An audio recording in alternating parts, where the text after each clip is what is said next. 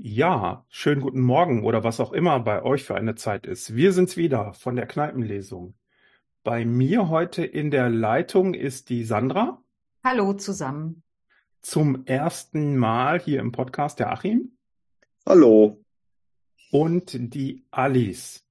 Ja, hi, ihr Lieben. Und die Hallo. Alice hat sich das Buch Die Mitternachtsbibliothek vom Matt Haig äh, gewünscht. Wie immer lautet die erste Frage, warum?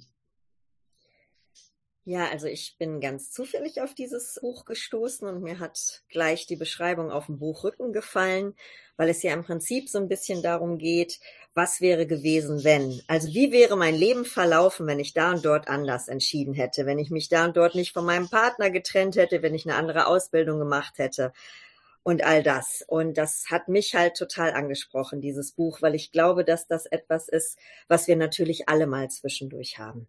Jeder fragt sich mal zwischendurch, was wäre gewesen, wenn und hätte ich nicht. Und dieses Buch behandelt ja im Speziellen genau dieses Thema, all die Möglichkeiten. Also wir hätten ja im Prinzip an, in jedem Moment unseres Lebens anders abbiegen können. Und dann wäre unser Leben in der Regel eben immer anders verlaufen. Und deswegen mochte ich das Thema so und deshalb habe ich halt auch gedacht, das wäre doch mal ein gutes Thema zum Diskutieren. Okay. Ja, wie geht's den anderen? Hat es euch gefallen? Ähm, also ich fange mal an. Ich habe das Buch, ich muss mal gerade, ich schaue mal gerade, von wann es ist, äh, deutsche Erstausgabe 2021. Ja, ich glaube, ich habe es dann ziemlich direkt gelesen, als es herausgekommen ist. Ich kann mich auch erinnern, dass ich das gelesen habe im Rahmen eines einer Online-Leserunde. Also ähm, das war, glaube ich, tatsächlich auch noch die Corona-Zeit, wo man sich mehr auf virtuellem Raum begegnet ist als so. Ich wusste nichts über Matt Haig, ich wusste nichts über diesen Roman und bin dann einfach irgendwie drauf gestoßen und dachte, ach, das klingt ganz interessant, so wie Alice schon sagt, hätte, hätte, Mofa-Kette, denkt ja jeder mal drüber nach, wo waren eigentlich die Punkte in meinem Leben, wo ich eine andere Abzweigung hätte nehmen können.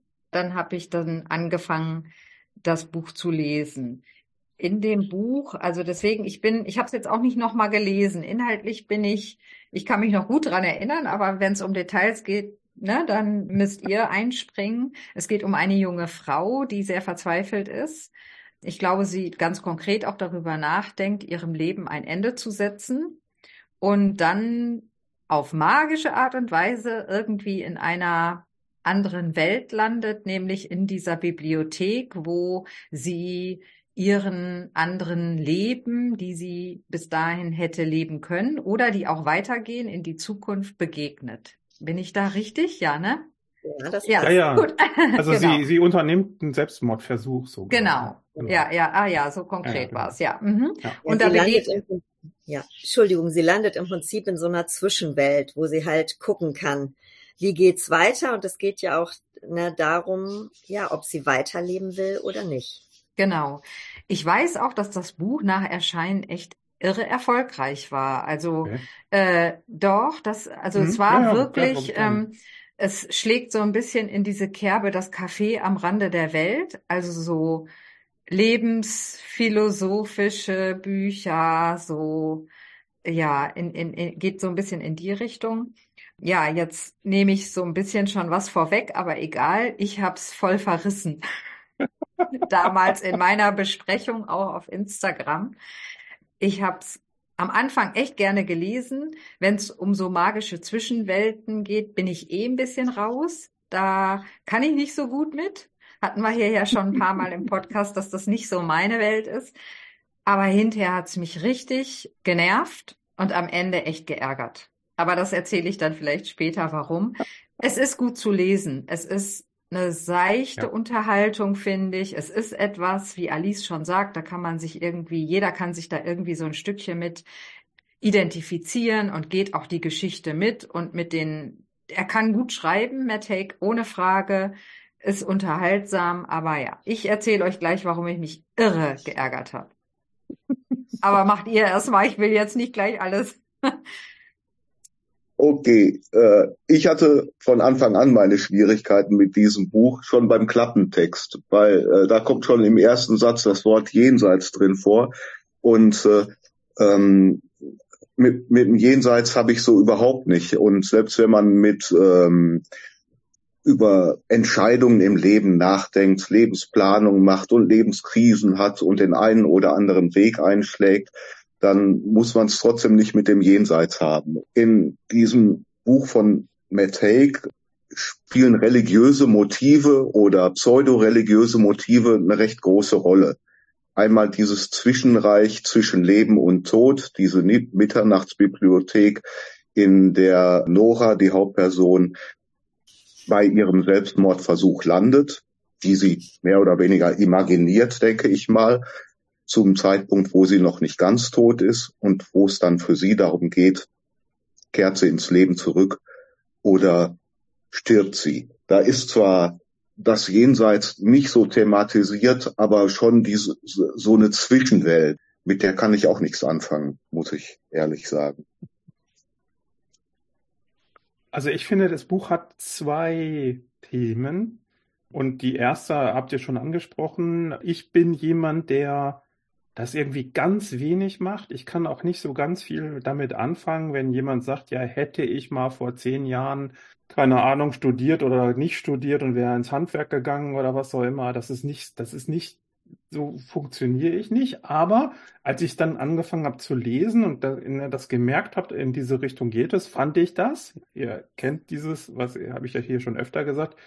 Blase, raus aus der Blase, ist ja interessant. Ne? Jetzt ist es interessant, dass sich jemand, auch sich mal mit in jemand reinzuversetzen, der genau diese Denkweise da hundertmal durchspielt ich musste mich aber tatsächlich auch so ein bisschen immer am Tisch festhalten und sagen, oh Gott, ey, bitte, bitte, bitte.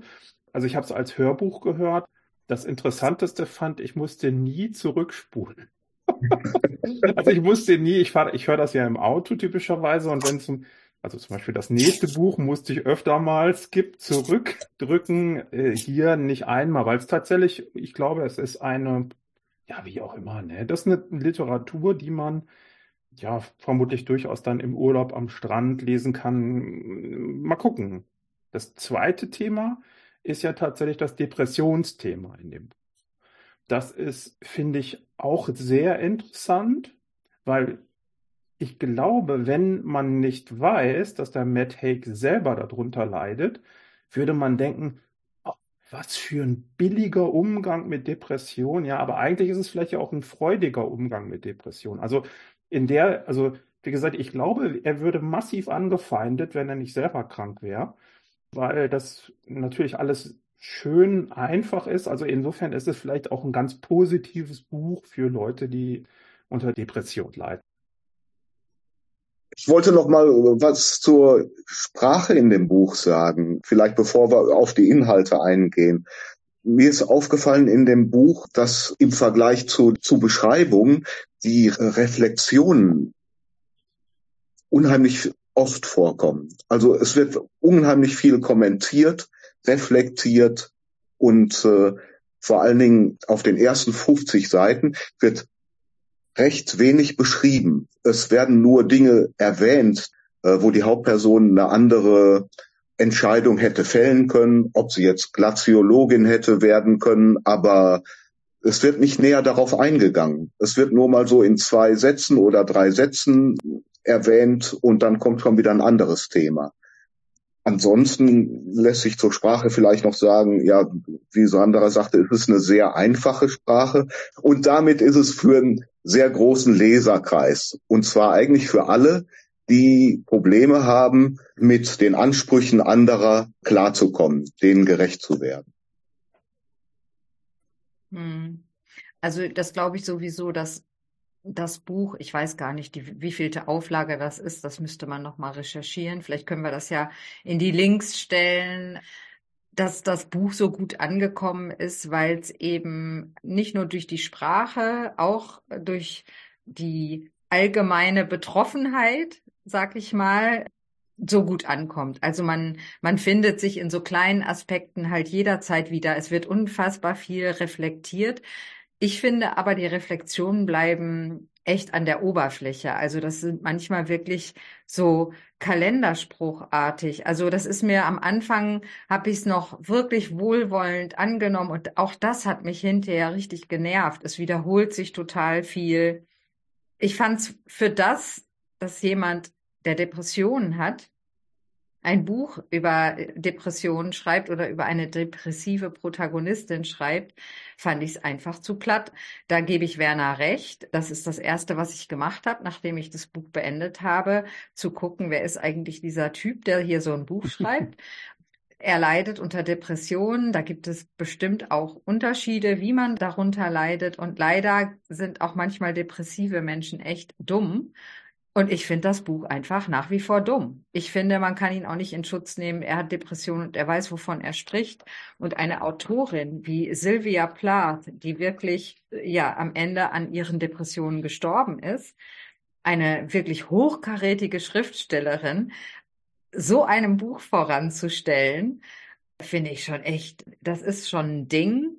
Und ich finde, es ist nicht richtig, so über Depressionen zu schreiben, ohne das in einen Kontext zu stellen, ohne zu sagen, ich will hier einfach mal die andere Seite beleuchten. Also ich verstehe ihn da nicht. Wie kann man, wenn man selber darunter leidet, so tun, als wäre diese Krankheit etwas, was man mit verschiedenen Entscheidungen auf verschiedenen, in verschiedenen Stationen des Lebens irgendwie, wenn man sich das dann anguckt, dann ist man, und das regt mich auch bei diesem Buch auf, äh, das Café am Rande der Welt, dass man so tut, als sei es, als müsste man einfach mal darüber nachdenken, in sich gehen, das Gute sehen, die Chance nutzen. Also, es ist mir wirklich schleierhaft. Und auch wenn er selber darunter leidet. Er hat jetzt, glaube ich, sogar ein Sachbuch darüber geschrieben. Also äh, er hat irgendwie auch ein Buch rausgebracht, was eben kein Roman ist, sondern so ein klassisches Wohlfühlbuch. Das finde ich dann noch okay, aber diesen Roman, ich kenne auch depressive Menschen, die das gelesen haben und wirklich gesagt haben, na, der macht sich sehr einfach.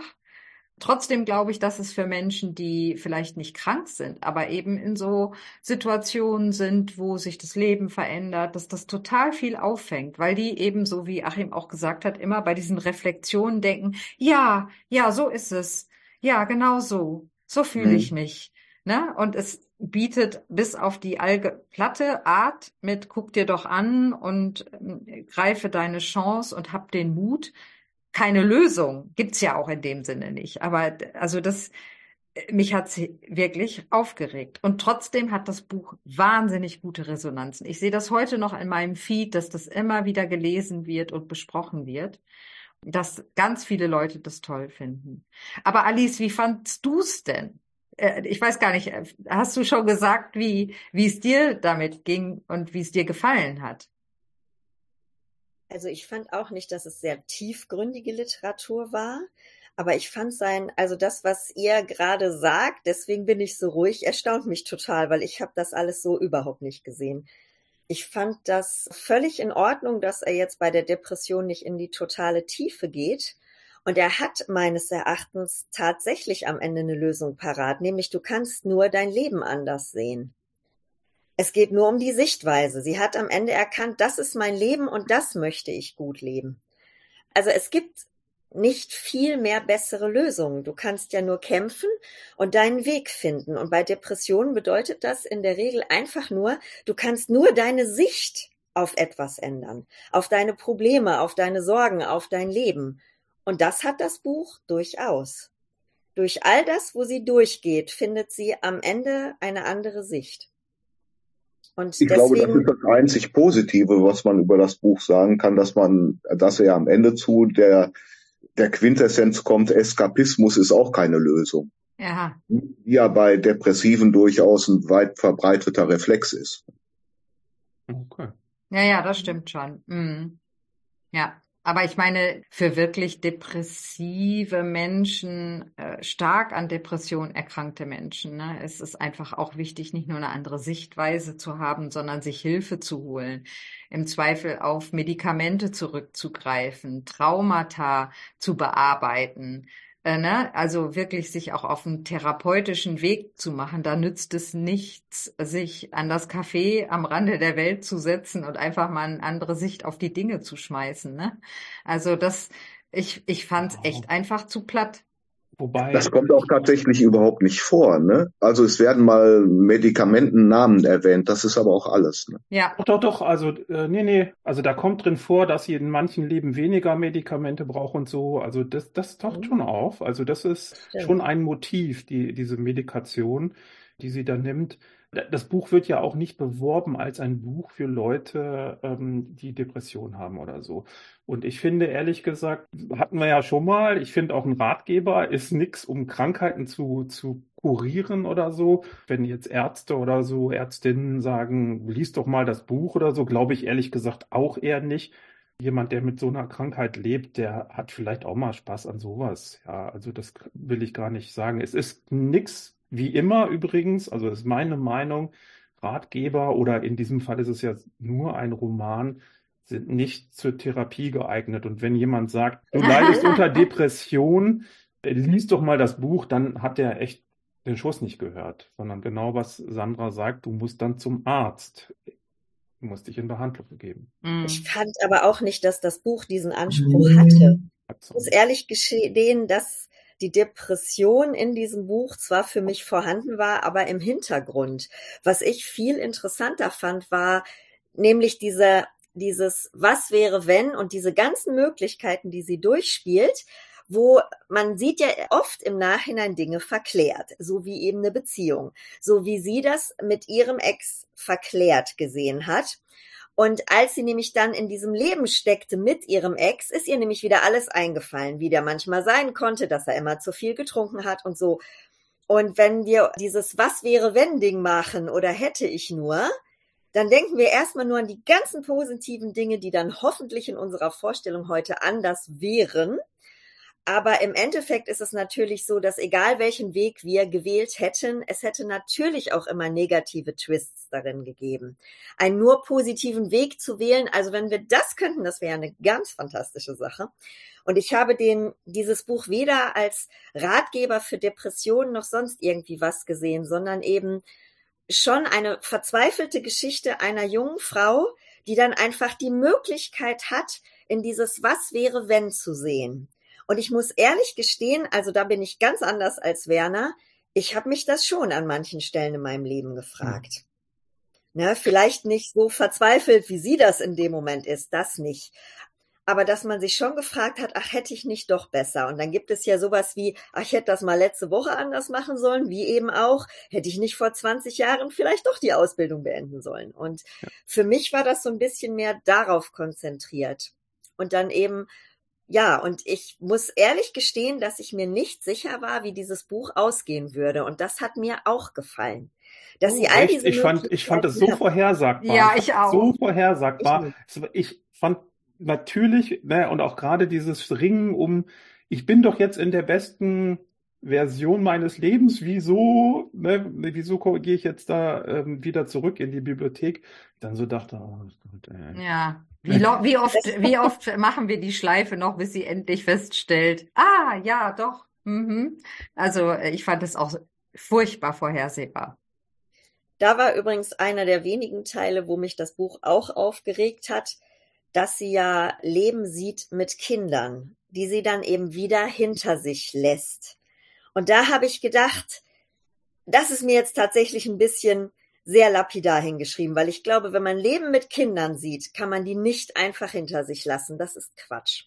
Hm. So, das, äh, aber da sind, ist er auch nicht weiter drauf eingegangen, sondern das war dann eben einfach so.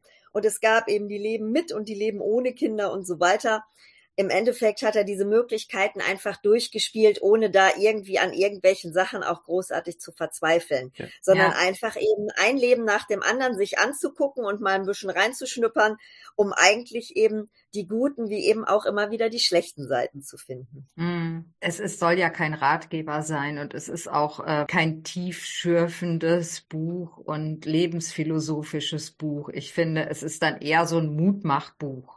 Also deswegen ne, ein Mut, einfach nochmal sich so ein bisschen rauszuziehen aus dem äh, täglichen Struggle, den man so hat und drauf zu gucken, vielleicht dann den Mut zu haben, irgendwie auch jetzt, da wo man jetzt steht, nochmal andere Entscheidungen zu treffen oder nochmal genau drüber nachzudenken und äh, den Mut zu haben, das irgendwie so anzupacken. Aber davon finde ich, gibt's auch so unfassbar viele und es ist einfach nichts Neues dabei. Das fing doch schon damals an mit Dale Carnegie, Sorge dich nicht lebe. Ja.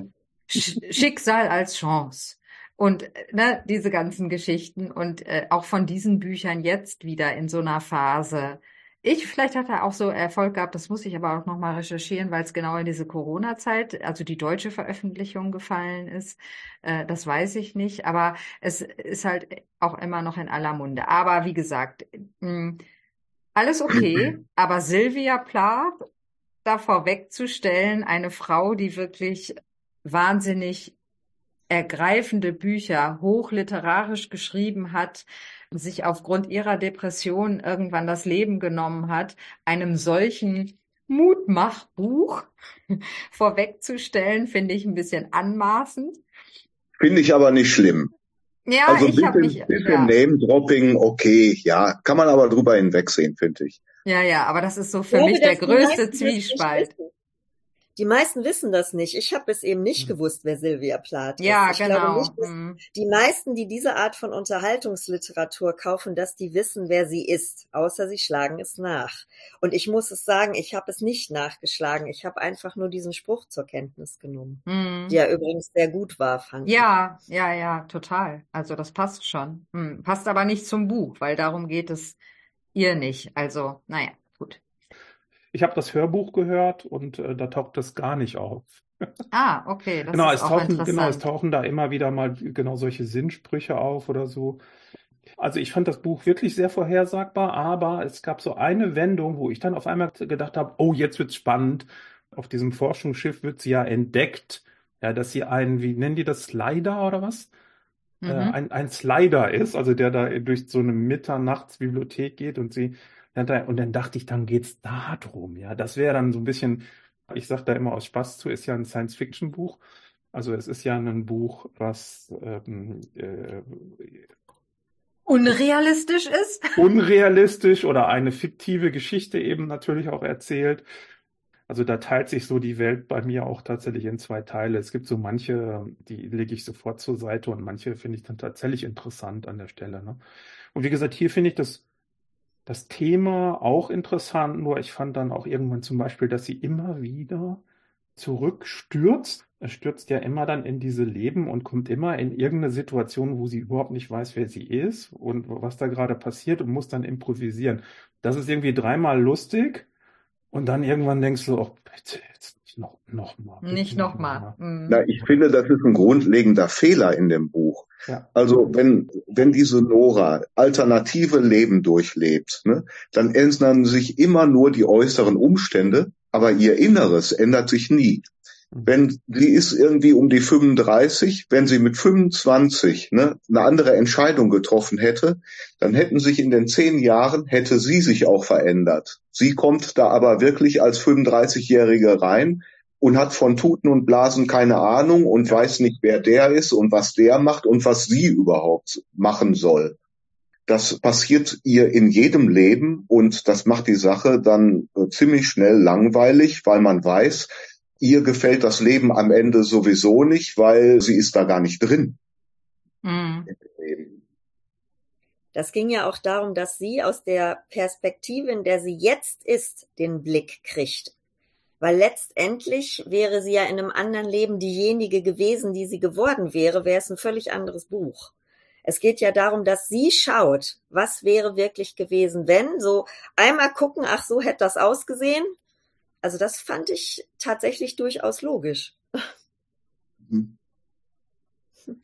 Also im Sinn, ja. der auch da aus meiner Sicht nicht richtig angesprochenen, da würde ich Achim tatsächlich recht geben. Dass, also da, da hätte man vielleicht sagen müssen, du kommst in so eine Beobachterperspektive rein. Ich fand es nach einer Zeit nervig, weil das ja auch immer dann so ein paar Seiten gebraucht hat, bis sie sich dann da auf der Bühne stehend als Sängerin da irgendwie eine Lösung gefunden hatte. Da braucht, da braucht es ja auch dann ein paar Seiten, um das zu beschreiben. Und ja, als Leser oder Hörer habe ich dann auch so gedacht, oh bitte.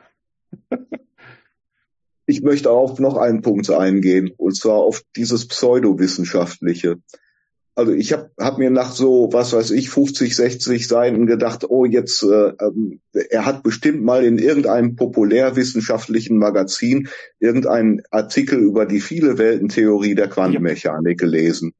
Und oh, ein paar ja. Seiten später kam das dann auch. Es handelt sich dabei ja um eine Hypothese, die weder beweisbar noch widerlegbar ist und daher eigentlich gar nichts Wissenschaftliches hat, sondern was pseudo-religiöses ist. Wenn dann hier ziemlich spät im Buch steht, sie ging lieber davon aus, dass die kaum bekannten Realitäten des Multiversums noch nicht Eingang in die Pflegeplanung des National Health Service gefunden hatten, dann frage ich mich, schnappt er jetzt über oder Oder was für einen Bären will er mir hier jetzt aufbinden? Mit sowas komme ich nicht klar. Nee, das habe ich auch schon als Science Fiction abgetan. Also diese ganze Slider-Nummer und überhaupt. Also da war ich jetzt, da habe ich, das, das habe ich jetzt auch so gar nicht mehr so ernst genommen. Aber er will, glaube ich, ernst genommen werden, oder? Ja, hm, schon. Ja, also wie gesagt, hätte, hätte man diese Slider-Geschichte ausgebaut, dann wäre das ein schickes Buch für mich gewesen. Also hätte man, weil da hätte man Dinge machen können, ja. Aber so war das ja so eine Aneinanderreihung und als, als irgendwann geht er dann mal auf die Fast-Forward-Taste, wo dann die Leben nur noch so mal kurz angerissen werden und dann auf einmal kommen ja, glaube zwei Leben, die dann in Frage kommen will, so will ich es mal sagen. Und dann endet das Buch ja. Hm. Ja. Ja, wir können ja mal, wir können ja mal, wenn wir hier durch, also ich recherchiere es mal und dann stellen wir vielleicht den Link nochmal zu dem neuen Buch. Also wer, wer da Interesse hat, ich glaube, dass es es wird eine Zielgruppe dafür geben, sonst wären die Verkaufszahlen nicht so gut und tatsächlich auch welche, die daran arbeiten wollen, irgendwie so an ihrer Sicht, diese ganzen Bücher, Ratgeber und ich bin da auch echt affin dafür. Haben ja gerade Konjunktur. Ich, wir stellen mal das andere Buch von ihm. Ich meine, da gibt es eins, was dann wirklich eher sachlich ist und nicht als Roman. Es ja eine interessante Herangehensweise, vor allen Dingen äh, im Hinblick darauf, dass er selber auch ähm, an Depressionen erkrankt ist. Ich glaube auch, das Buch hat ja noch einen hohen Unterhaltungswert. Ne? Ich kann mir gut ja. vorstellen, dass es Leute gibt, die dann großen Spaß dran haben, jetzt das Leben als Kneipier, jetzt das Leben als Forscherin, was auch immer, also dass, dass das Leuten auch Spaß macht. Ne?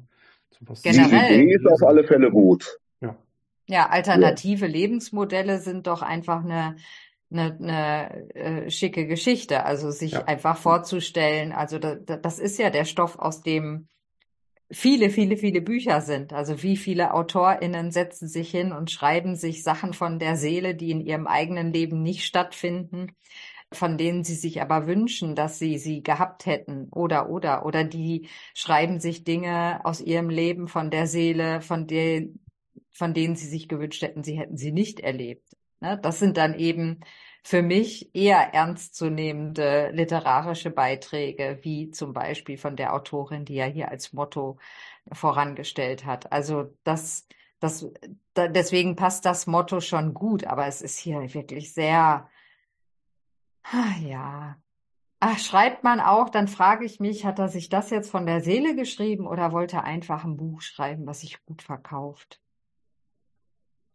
Vielleicht mal so am Rande. Ich glaube, dass Leute, die wirklich depressiv sind, gar nicht unbedingt immer diese wirklich schwerwiegenden Depressivbücher lesen können, weil die rauben einem dann den Atem. Während das hier etwas ist, da kann man sich berieseln lassen, ohne groß drüber nachzudenken. Selbst wenn man selber betroffen ist, erkennt man sich ein bisschen wieder, ohne gleich gegriffen zu werden. Ja, ja, das kann man jetzt als Vor- oder Nachteil sehen. Aber jemand, der schwer in Depressionen ist, der liest nicht diese ganzen schwerwiegenden Depressionsbücher. Das ist nämlich teilweise zu viel. Der wird ja. das zum Teil mal machen, aber manchmal ist das zu viel. Während dieses Buch etwas ist, das kannst du lesen, weil du kannst es tatsächlich als ein bisschen Berieselungsliteratur lesen. So habe ich es nämlich gelesen. Ja. So einfach mhm. mal gucken. So als Geschichte, kleines Abenteuer, bisschen Science Fiction. Wenn du das gar nicht so drinne hast, diesen tiefgründigen Aspekt, dann ist das tatsächlich einfach nur unterhaltsam. Ja, das stimmt schon. Also so ein Mutmachbuch. Mal gucken. Ja. Einfach noch mal ins eigene Leben gucken und mh, stimmt. So vielleicht.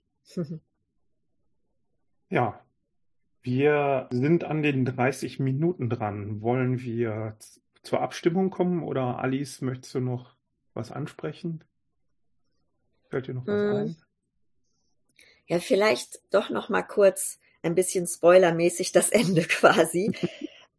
es war mir schon klar, dass die wohl irgendwann irgendwie zu ihrem Leben zurückfinden wird. Mhm. Äh, aber wie sie es am Ende gefunden hat, das hat das hat mir gefallen, dass das so dramatisch war und dass sie am Ende aber genau wusste, ich will aber genau dieses Leben leben. Ich muss es dann irgendwie anders machen, ich habe noch keinen Plan.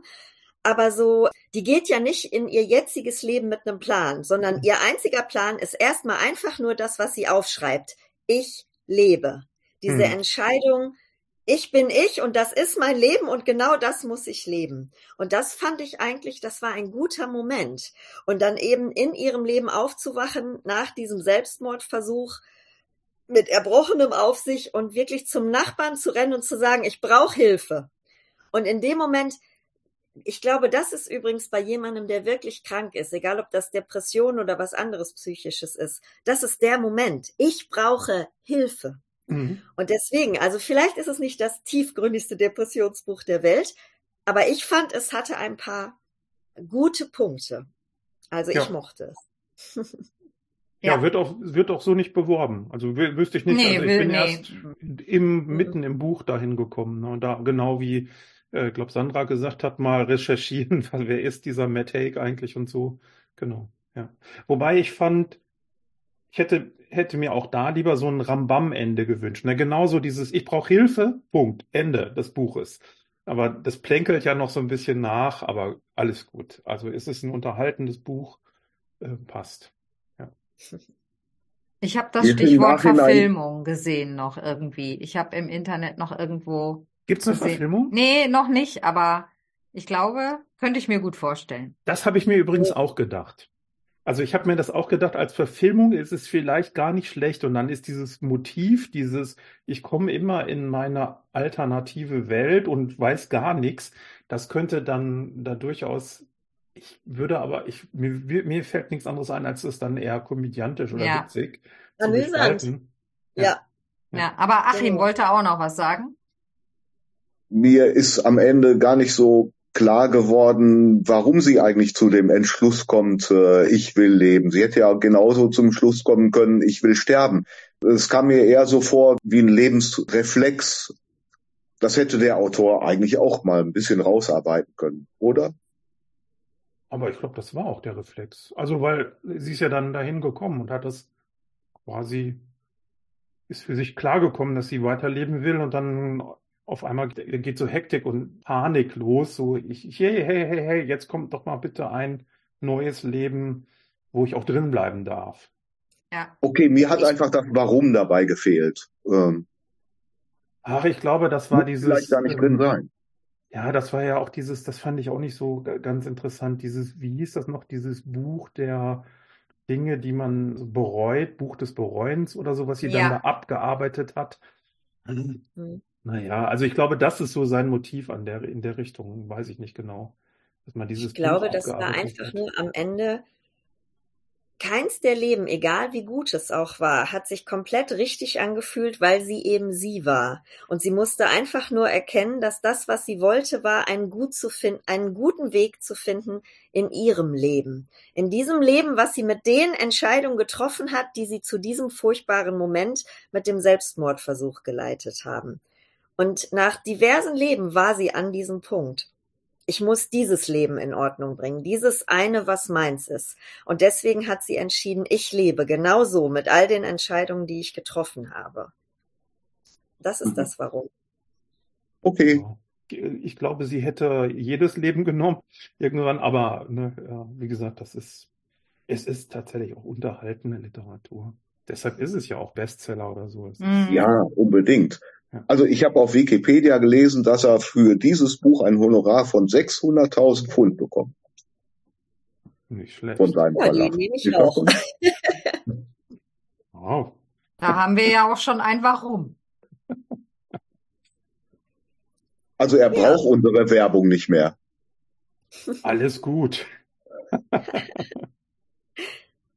Ich finde auch ehrlich gesagt, wenn mir Dinge nicht gefallen, heißen die ja auch nicht, dass die, die, die anderen Sachen dann schlecht sind. Nee, ja, also ich genau. höre ja, ich höre ja zum Beispiel auch recht komische Musik für andere Leute und wenn dann aber jemand zu, was weiß ich, populärerer Musik geht, sei willkommen. Also ich finde es super. Mach, geh dahin, freu dich, lies auch gerne irgendwie diese ähm, dicken äh, Groschenromane, wer daran Spaß hat, ähm, alles okay. Ne? Und das ist, also das ist leichtere Literatur, aber auch natürlich kein äh, nichts Billiges oder so. Ne? Nee. Ja, dann äh, kommen wir auch mal zur Abstimmung. Daumen hoch, Daumen runter, Daumen zur Seite. Ich fürchte, ich bin die Einzige, aber ich fange mal an. Ich gebe einen Daumen hoch, weil ich mochte das Buch. Ich fühlte mich gut unterhalten. Es hat ein paar Punkte angesprochen, die mir etwas bedeutet haben, die mir hin und wieder so einen kleinen Denkanstoß gegeben haben. Und ja, und wie gesagt, ich fand das Ende eben auch nicht schlecht. Und ich habe es auch nie unter diesem hohen, unter einem sehr hohen Anspruch gelesen. Und dann ist es, finde ich, ein gutes Buch zum Lesen. Mhm. Also mein Daumen geht eher runter. Vielleicht ist es auch ein bisschen der Tatsache geschuldet, dass es so gehypt war. Und das, also in meiner Bubble, in meiner Literatur, äh, Bookstagram, Instagram-Bubble war es total gehypt und äh, deswegen war ich einfach total enttäuscht und auch hinterher echt ärgerlich. Deswegen geht mein Daumen leider runter. Auch mein Daumen geht runter, weil ich es äh, nicht nur oberflächlich, sondern auch nicht gut geschrieben fand. Mein Daumen geht zur Seite. Also ich sag mal, drei von fünf Punkten würde ich, würde ich gezwungen, äh, auf irgendwelchen Buchportalen eine Bewertung abgeben zu müssen, würde ich drei Punkte eintragen, genau, oder drei Sternchen, weil ich glaube, es gibt einen Markt dafür. Es gibt Leute, die haben da Spaß dran an diesem Buch und mir hat's nicht geschadet. Aber ich würde jetzt auch nicht, äh, ich würde jemanden, der so, so ist wie ich, äh, würde ich auch nicht sagen, man musst du unbedingt lesen. Also persönlich fand ich es nicht so ganz. Aber es ist auch keine, waren jetzt keine verschwendeten, wie viele Stunden hat's gedauert? Sechs Stunden oder was? Äh, Irgendwie so in der Kante. Fand ich ganz okay. Genau, hat mir heute wieder sehr viel Spaß gemacht. Ja, mir Mir auch. Mir auch. Ja, Ja, ich fand's auch gut. Dann hören wir Achim hoffentlich beim nächsten Mal wieder. Ja, schauen wir mal.